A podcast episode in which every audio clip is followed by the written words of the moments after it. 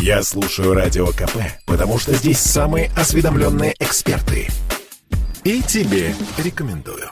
Программа создана при финансовой поддержке Министерства цифрового развития, связи и массовых коммуникаций Российской Федерации. Чистая страна. Контроль качества. Здравствуйте, у микрофона Антон Челышев. Сегодня мы поговорим об экофармацевтике и об экологичной утилизации лекарственных препаратов. В нашей студии генеральный директор компании «Буарон» в России Ирина Никулина. Ирина, здравствуйте. Здравствуйте. Действительно ли э, экологичная утилизация лекарственных препаратов – это сегодня острая проблема, если говорить вот об общепланетарном масштабе? Да, безусловно. Это проблема мирового масштаба, потому что сегодня, например, 50% территориальных вод Европы загрязнено остатками лекарств. К сожалению, Россия э, не обошла эту проблему. Согласно данным Института патологии воды Российской Академии Наук, ту воду, которую сегодня пьют москвичи и жители Московской области, содержит до 40 компонентов лекарственных препаратов. Это и антибиотики, и гормональные препараты, и антидепрессанты, и многое-многое другое. Поэтому мы с вами, де-факто наливая воду в стакан, ведем пассивную пассивное потребление лекарств. К чему это ведет? Пассивное потребление антибиотиков способствует развитию антибактериальной резистентности. А пассивное потребление гормональных препаратов может нарушить работу нашей эндокринной системы и особенно репродуктивные функции. Ну а что касается антидепрессантов, они меняют наше поведение, и в исследованиях было показано, что животные, например, даже на фоне их приема могут потерять свой инстинкт самосохранения. Компания Буарон очень много делает для того, для того, чтобы утилизация просроченных лекарств проходила в экологичном, в э, щадящем по отношению к природе режиме, природе и ко всем к нам тоже. Вот расскажите, пожалуйста, о том, что в принципе нужно делать с просроченными лекарствами. Ну, вы знаете, сегодня в России, к сожалению, нет выстроенной системы и приема от населения просроченных лекарств и их утилизации. Поэтому на сегодняшний день эта инициатива остается только в рамках а, индивидуального, так сказать, а, осознанного решения человека, который может поискать в своем городе наличие либо точки, которая может гарантировать экологичную утилизацию лекарств, либо какую-то компанию, которая берет на себя эту инициативу. Как правило, это Услуга сегодня платная. В Москве, например, от 1 до 3 тысяч рублей можно найти вариант для сдачи просроченных лекарств. Но, как я уже сказала, к сожалению, централизованной выстроенной системы утилизации лекарств в России сегодня нет. А вот по вашим сведениям, э, граждане России сегодня э, в принципе интересуются этим, они хотят иметь возможность избавляться от просроченных лекарств правильно? Вы знаете, согласно последнему опросу, практически каждый второй житель России так или иначе задумывается об этом вопросе, э, когда, собственно говоря, выбрасывает свои лекарства в мусорное ведро вместе с другими отходами, которые по понятным причинам идут дальше, захораниваются в полигонах, да, и остатки эти идут в грунтовую воду, в нашу воду, которую мы потом пьем, в рыбу, которую едим и так далее.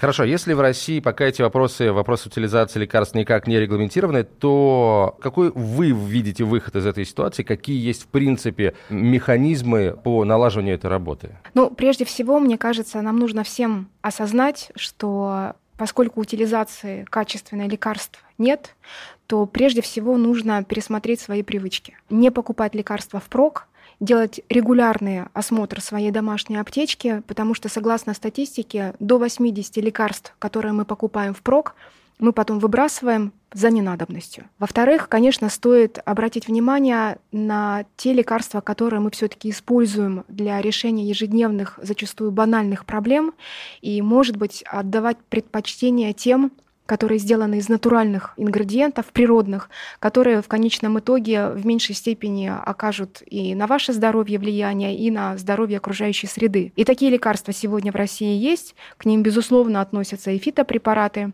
и а, гомеопатические лекарственные препараты, которые сделаны, как правило, все из натуральных компонентов. Ну и третий аспект, который касается утилизации, а, нужно искать а, такие возможности. Мы уже сегодня о них проговорили. Конечно, не во всех городах такая возможность есть, но я рада, что благодаря нашей инициативе сегодня для жителей мегаполиса, для жителей города Москвы такая точка сбора для экологичной утилизации лекарств у нас появилась.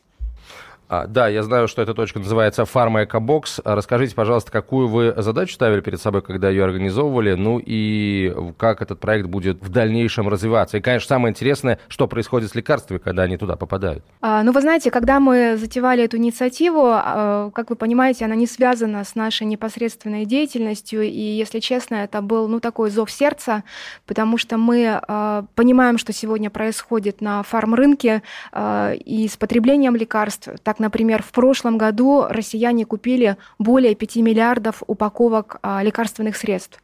Это значит, что в среднем на каждого жителя нашей страны пришлось 30 упаковок лекарств, которые мы использовали либо не использовали.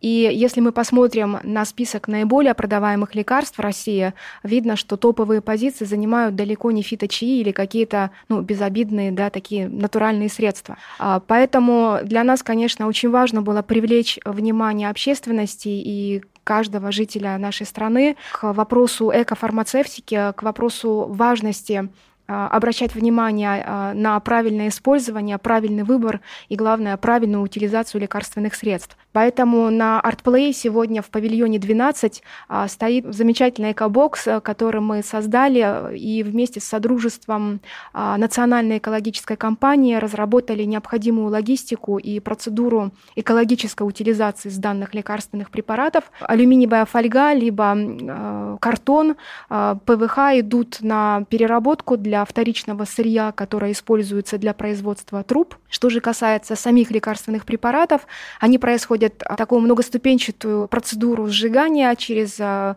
прохождение большого количества фильтров, и таким образом а, всего лишь 1% от веса а, с данной продукции захоранивается после необходимой очистки. Раз уж мы заговорили о стандартах, да, то хотелось бы, наверное, несколько слов попросить вас сказать о стандартах, которые касаются экологичности э, сырья сырья для фармпромышленности, есть ли они в принципе, да, если мы говорим, наверное, о мировом масштабе, есть ли такие стандарты, и в целом, насколько сегодняшняя экоповестка э, чувствительна к вопросам лекарственного потребления? А, есть требования к сырью, чтобы оно не было загрязнено тяжелыми металлами, либо какими-то радиационными отходами, понятно, но э, какие-то сертификаты эко, био на сегодняшний день не распространены, и, к сожалению, пока это остаются частные инициативы отдельных компаний, и в этом плане мне конечно, очень приятно сказать, что компания Абуарон очень внимательно относится и к использованию эко-резервуаров естественных, природных, и зачастую даже а, получает сертификаты КАСЕРТ на производство определенных лекарственных препаратов, которые гарантируют не только качество собранного сырья, но, скажем, и качество той почвы, на которой это сырье произрастало. Поэтому пока это остаются частные инициативы отдельных производителей, и сегодня какие-то стандарты э, существуют существуют только для утилизации лекарств в медицинских организациях, это ФЗ-323. А что же касается сбора, опять-таки, просроченных или ненужных лекарств от населения, они пока никаким образом не прописаны. А вот мы уже неоднократно говорили о том, что сегодня потребитель зачастую выбирает продукт, э, в том числе исходя из его э, экологичности. А если говорить о лекарствах, то потребители интересуются информацией о них с позиции экологичности? А, ну вот вы знаете, здесь, наверное, нам всем предстоит большая дорога, потому что очень мало людей сегодня задумываются о том, что и лекарство, и производитель лекарств может быть экологичным. А, на сегодняшний день около 24% населения так или иначе а, заявляют, что им было бы интересно узнать, а какие же а, методы да, и подходы использует производитель лекарств в своей практике. Но эта цифра в разы меньше по сравнению, скажем, с 55%, которые сегодня задумываются об экологичности в производстве, допустим, продуктов питания. Насколько я понимаю, мы только в самом начале этого большого пути. За кем в таком случае должен быть первый шаг? А, ну, вы знаете, в первую очередь, конечно, этот шаг должна сделать фармацевтическая индустрия, которая, собственно, разрабатывает рецептуру и выбирает э, первичное сырье для своих лекарственных препаратов. А второй шаг а, может сделать также и врачебное сообщество, и, может быть, не назначать сразу серьезные препараты, да, а рекомендовать и расширять свою практику, а, используя натуральные средства, о которых мы уже сегодня говорили.